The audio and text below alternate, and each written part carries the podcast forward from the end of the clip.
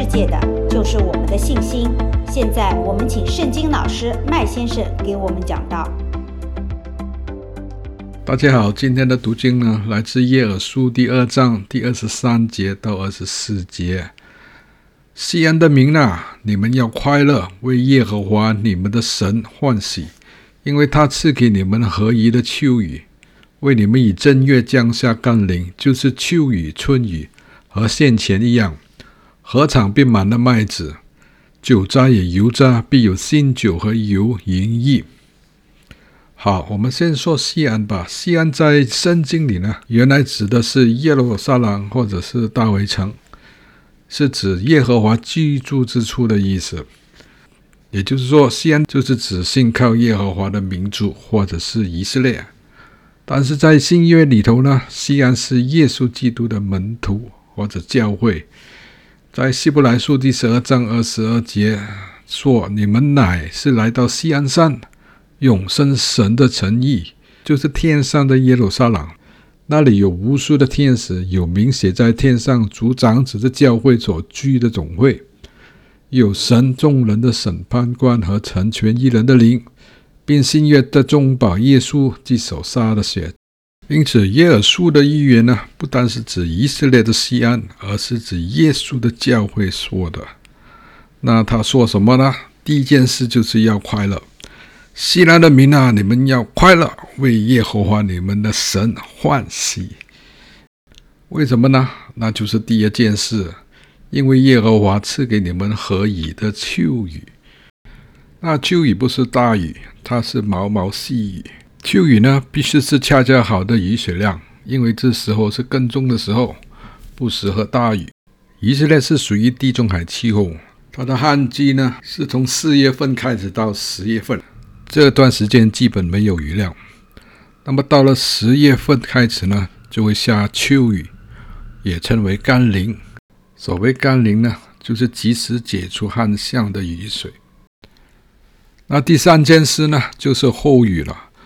在以色列，从十月份到三月份中旬呢，雨量会逐渐加大。这时候呢，会有倾盆的大雨。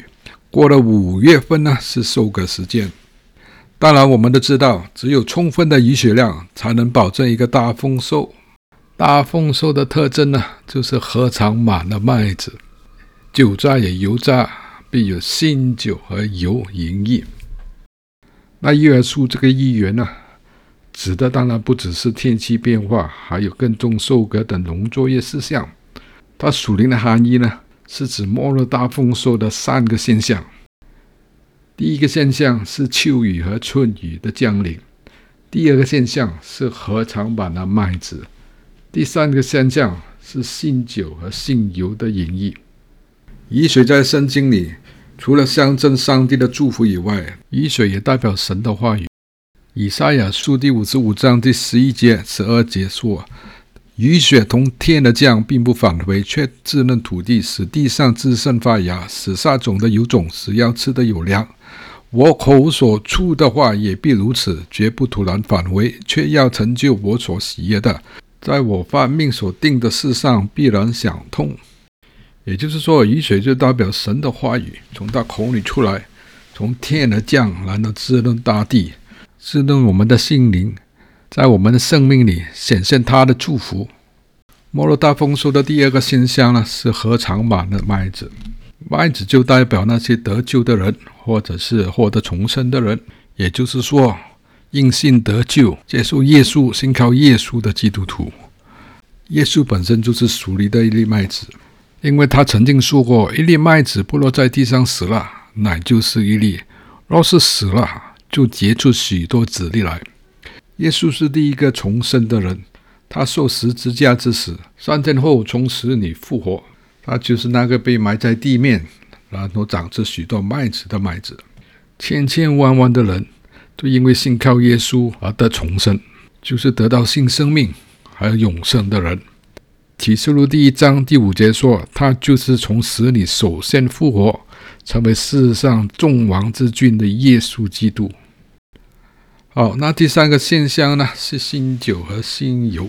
新酒的意思是新的属灵启示和更新的圣经教导。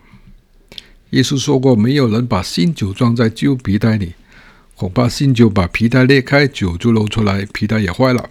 唯新酒必须在新皮袋里。”那耶稣当时说的就是他在新约里的教导呢，不能装在那个旧约的宗教系统里。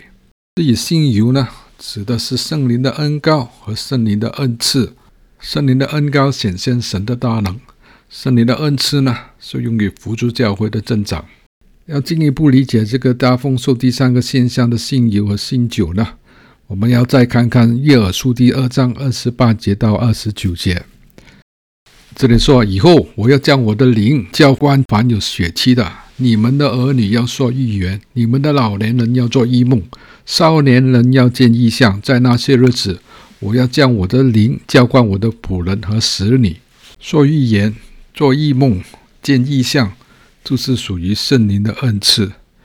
末日大丰收意味着的就是圣灵的大浇灌，圣灵无限量的降临和全面全球性的显现。”因为神要把圣灵浇灌在凡有血气的人，也就是亿亿万万的人，在末日大丰收里，无论是男女老少，任何国籍和种族，都会受约到圣灵的浇灌。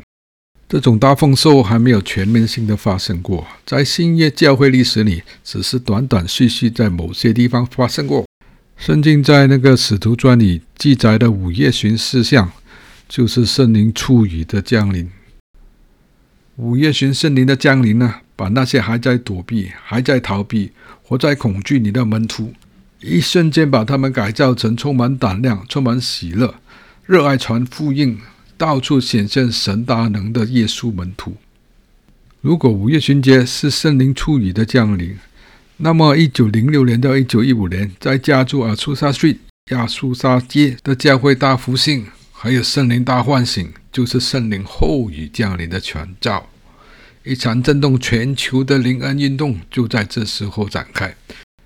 千千万万的基督徒都陆续得到圣灵的充满，这些圣灵充满的基督徒就如同使徒专里的门徒一样，到处显现神的大能、奇迹和荣耀。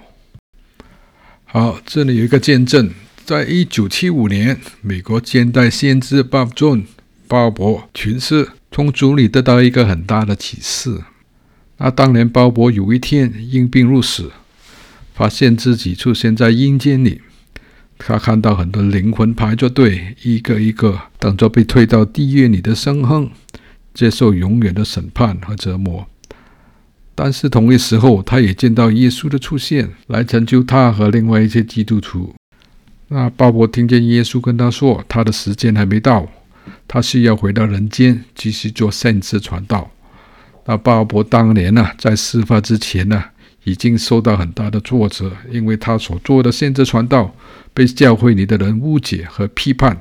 本来他已经是心灰意冷，然后主让鲍勃看作在地狱里被推到圣恨里的灵魂。鲍勃看到他们，就开始怜悯他们。后来他就改变主意，对主说。就算能让一个灵魂得救，他也愿意回到人间侍奉。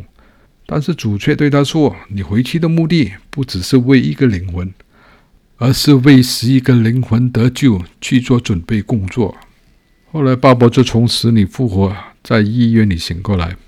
鲍勃分享说：“主的意思呢，是在他回来前的末日，全球将会有一次最少十亿人得救的时候。”这得救的十亿人，将大部分是年轻人，而且是未曾接受过福音、未曾得救的年轻人。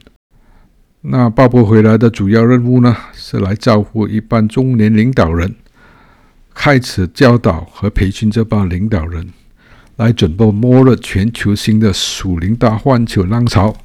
这将是耶稣回来之前最后一次的大唤醒。